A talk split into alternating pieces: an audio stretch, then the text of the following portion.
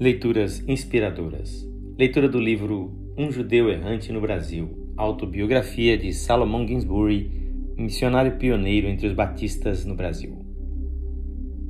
Capítulo 1, sexta parte. Ordenação, serviço e despedida.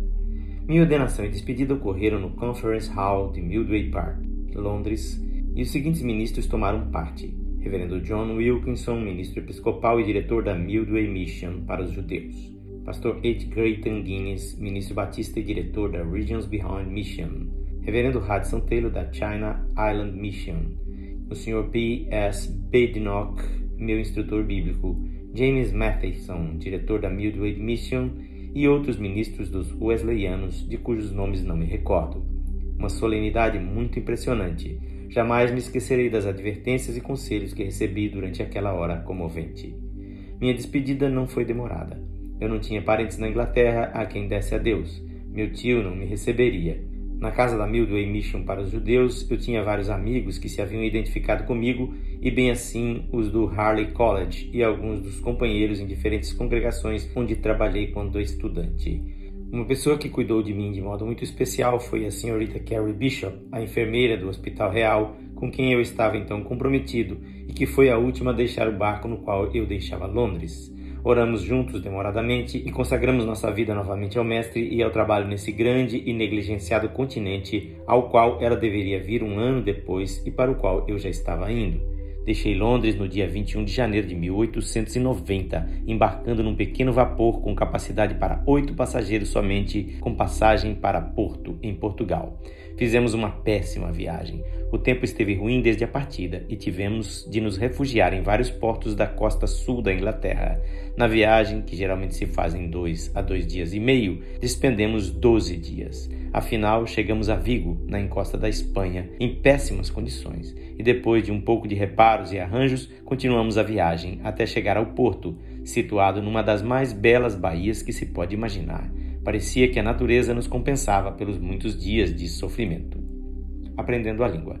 Cheguei ao Porto no dia 2 de fevereiro de 1890 e fui recebido em casa do Sr. Fernandes Braga, um brasileiro rico e crente consagrado, português de nascimento, estava passando uns meses em Portugal, restaurando forças gastas num clima tropical.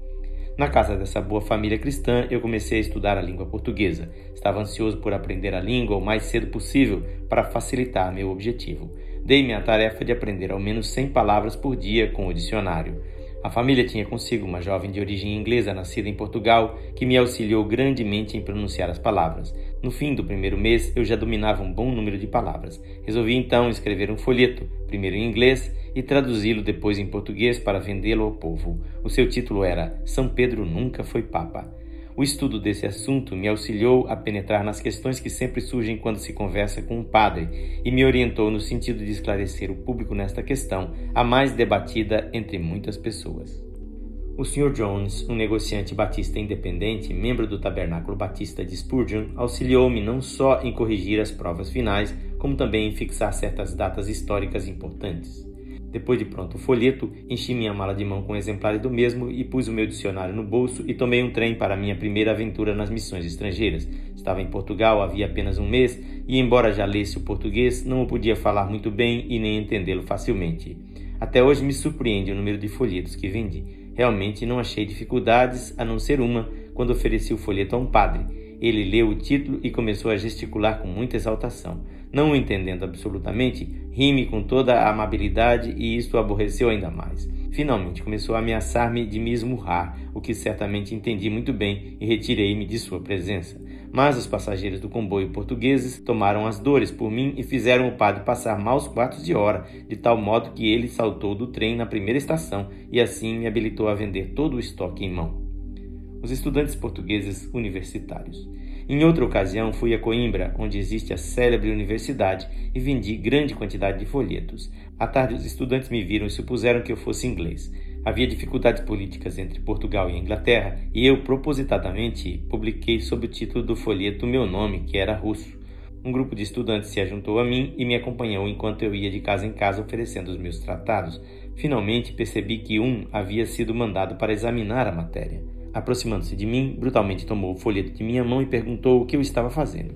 Disse-lhe que estava tentando vender os meus folhetos. Então ele começou uma catilinária contra os ingleses e que eu não pude entender muito bem. Gentilmente chamei sua atenção para o folheto e que eu era russo e não inglês.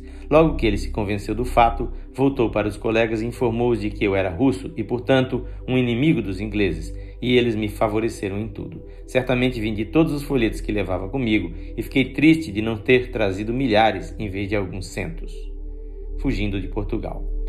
Tendo vendido uns 3 mil exemplares desse primeiro folheto, sentei-me para escrever outro, dessa vez um mais forte e mais impertinente acerca dos ensinos católicos romanos. Como era do meu hábito, visitei e examinei a maioria das igrejas nacionais e encontrei grande quantidade de relíquias e trapos supersticiosos com os quais os padres exploravam o povo. Contra essas coisas me revoltei intimamente. O culto das relíquias, de trapos, de ossos de santos, a idolatria, o predomínio absoluto do clero, a ignorância do povo a respeito de Deus, todas essas coisas me excitaram poderosamente. Então intitulei o segundo folheto A Religião de Trapos, Ossos e Farinha.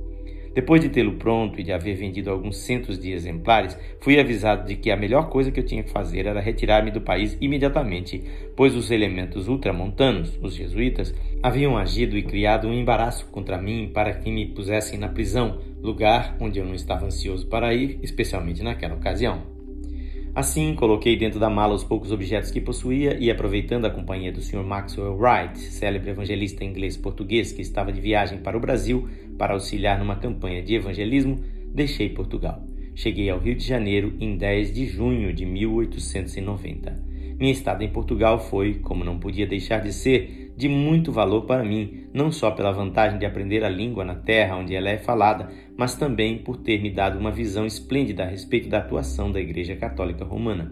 Originalmente, o Brasil foi uma colônia portuguesa e a maioria dos seus habitantes é descendente de portugueses. O que eu mais apreciei foi o estudo da religião católica em Portugal, desde que ela foi transportada para a colônia e que hoje, em 1921, com muito pouca modificação, é a religião que predomina no Brasil.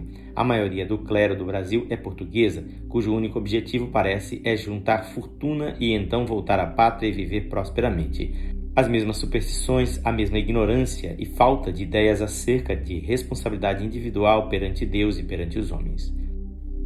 Na leitura de amanhã, iniciaremos o segundo capítulo deste livro. Quem faz esta leitura seu amigo, Pastor Edson Grando.